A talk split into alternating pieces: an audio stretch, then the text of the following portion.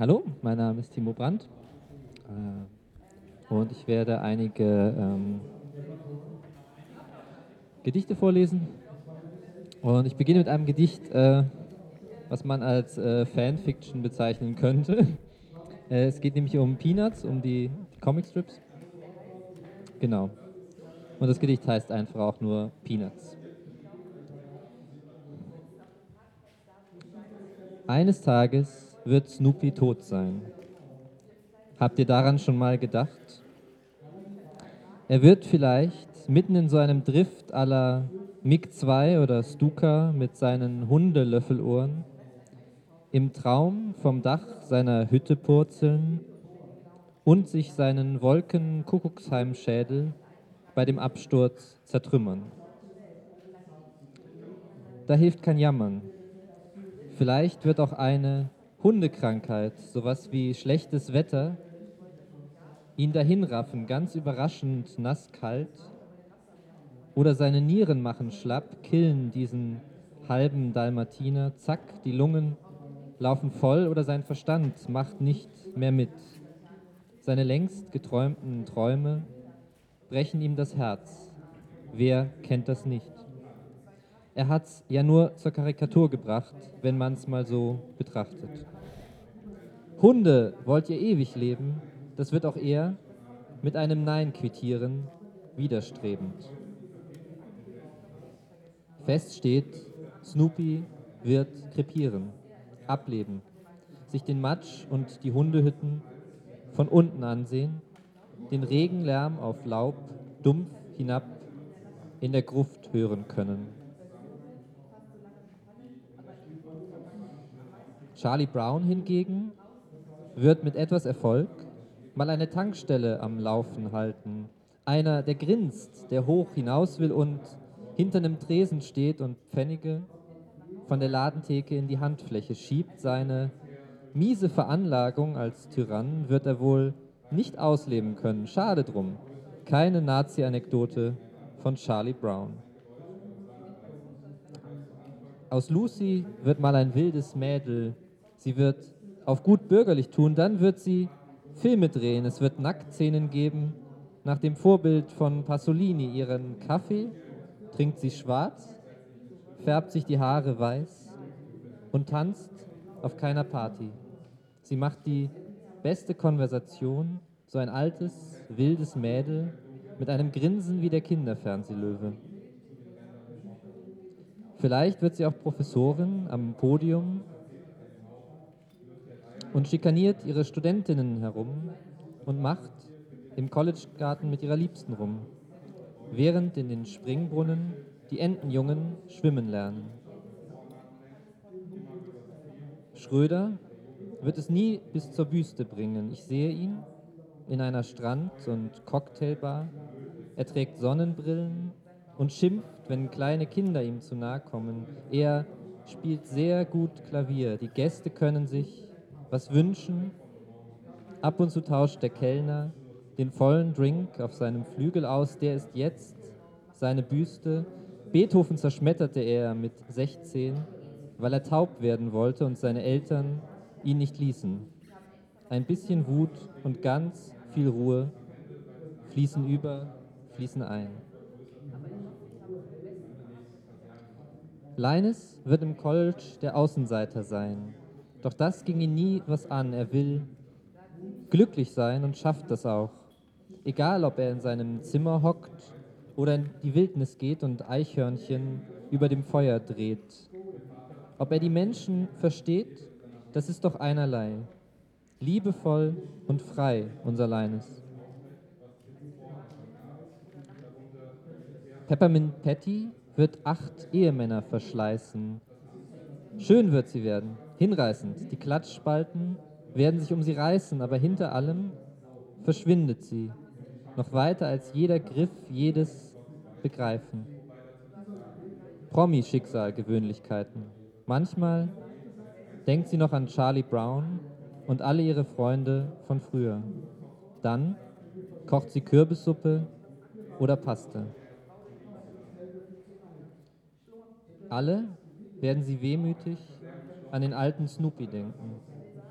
mit Toast auf den Lippen sich Wein und Bier einschenken und auf ihn trinken. Irgendwo da oben im Himmel, in den er starrte, wird er nun finden, was er suchte. Vielleicht. Wer kann das wissen? Ich möchte das ja auch gern glauben.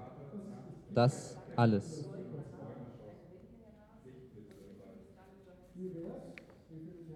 Das zweite Gedicht heißt äh, Vor Weihnachten.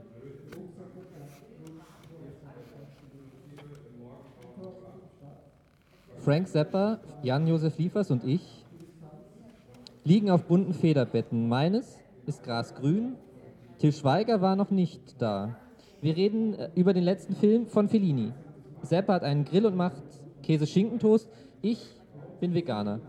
Aber der Arzt sagt, ich brauche Eisen und Protein.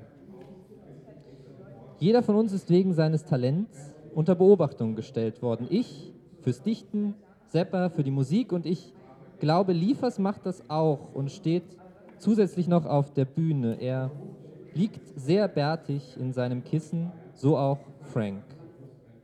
Und ich, ich vermisse meine Liebsten, pisse ab und zu vom Balkon. Libellen groß wie Fäuste halten draußen die Augenhöhe. Sepper liest in der Traumdeutung. Ich frage mich, warum ich nachts von eingewöhnten Kuscheltieren träume. Jeden Tag um dieselbe Zeit schneit ein Bote mit der neuesten Ausgabe der FAZ herein. Wir lesen nur die Comics und den Sport. Jan, Josef verlangt das Wirtschaftsblatt und schneidet es in Streifen. Er macht gern Fröbelsterne. Bald ist Weihnachten und im Flur schreit jemand auf nach Mainz und springt in den Kanal treibt vorbei, wir winkenartig, wissen schon, was bedeutet das denn, wenn der Patient durchdreht? Wir sitzen unsere Zeit ab, warten auf die Ergebnisse. Ein Tatort läuft und Sepper grinst. Das kann er nicht so gut wie Liefers, doch die Schwielen an seinen Händen sind echt.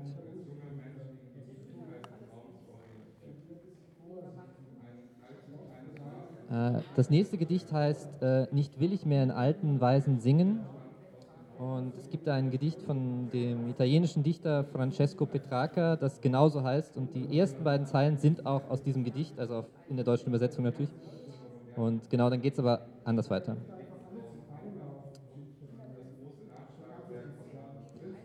Nicht will ich mehr in alten Weisen singen, kein Sehnen mehr als Freske zu gelingen durch Dinge ausgemacht, die ich nie nannte. Schon welkt in einem Chor die beste Chance. Ich will noch nicht im Geiste mit ihr fließen. Die Trägheit mahnt mich heut, die Zeit zu lieben. Nicht trüb noch matt soll meine Seele geißeln, so stark sich ihre Risse auch erwiesen, mich von der Hoffnung meiner Zeit zu trennen, mich abzureißen und mich zu verschlingen, mich aufzugeben und mich einzuschließen. Das Glück soll lernen, wer verlor die Straße. Das Wirken muss direktem Drang entbehren, es wird erweckt durch mannigfachen Willen, und wer entzückt ist von den guten Stellen, in seinem Sinn, der wird es weit noch bringen, wird seinem Herzen folgen und es mehren. Kein Scherz sind Felsen, kein Scherz sind Felsen mitten in den Fluten. Wer um den Abgrund weiß, der wird gestehen. Im Guten noch können wir fehl verstehen, als Gabe das Genügen aufzuschieben und trotz der Welt das Ich in uns zu lieben. Die dich mit Rat begütern alle Tage, sie geben Haupt, von dem du nicht erhört, doch aufgezogen du von einer Frage, wirst nicht von größter Aufbäumung gelehrt. Gelingt dir Leid, was muss dann aus dir werden? Was dich betrübt auf Erden, du kannst es nicht erzwingen.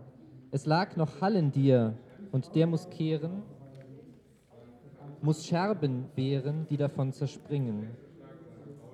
Und allwärts hoffen Stücke ganz zu sehen, zu werden als der große Rest im Leben, der Pfade hält, so gänzlich unbewachsen, vom Hauptertrag und voller Nebenlesen, die viele sind und kaum noch zu betrachten. Sei bei der Heftung deiner selbst gelassen. Zieh jedem Einwand vor, was du willst reden. Forsch mit dem Betrag, sich auszudrücken, verkünde, was dir nah, als wär es Wesen. Lang muss man wehen und kann Wind nicht binden, umfangen und erklommen zeigt sich Licht. Auf all die Weil und süß kannst du nicht zählen. Da wo du streng wirst, wirst du nichts empfinden, wo du dich öffnest, hier heilst du dein Gesicht.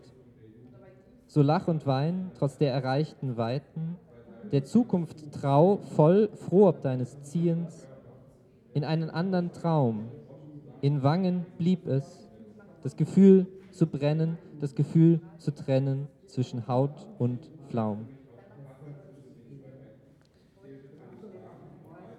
Das letzte Gedicht ähm, spielt in Schweden. Es sagt, in, es gibt eine Kirche in Schweden, in Südschweden, in Bjäresjö, einem Ort ja, in Schweden. es ist auch oft genug Schweden gesagt worden. Ähm, und diese Kirche ist aus dem 13. Jahrhundert, genau aus dem Jahre 1210.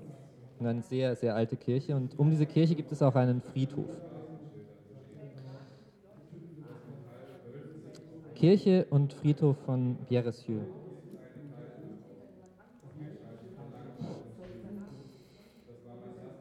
Noch nach vielen Jahren kommen sie, die Lebenden, die Grabsteine zu lesen, Touristen oft, Gestalten.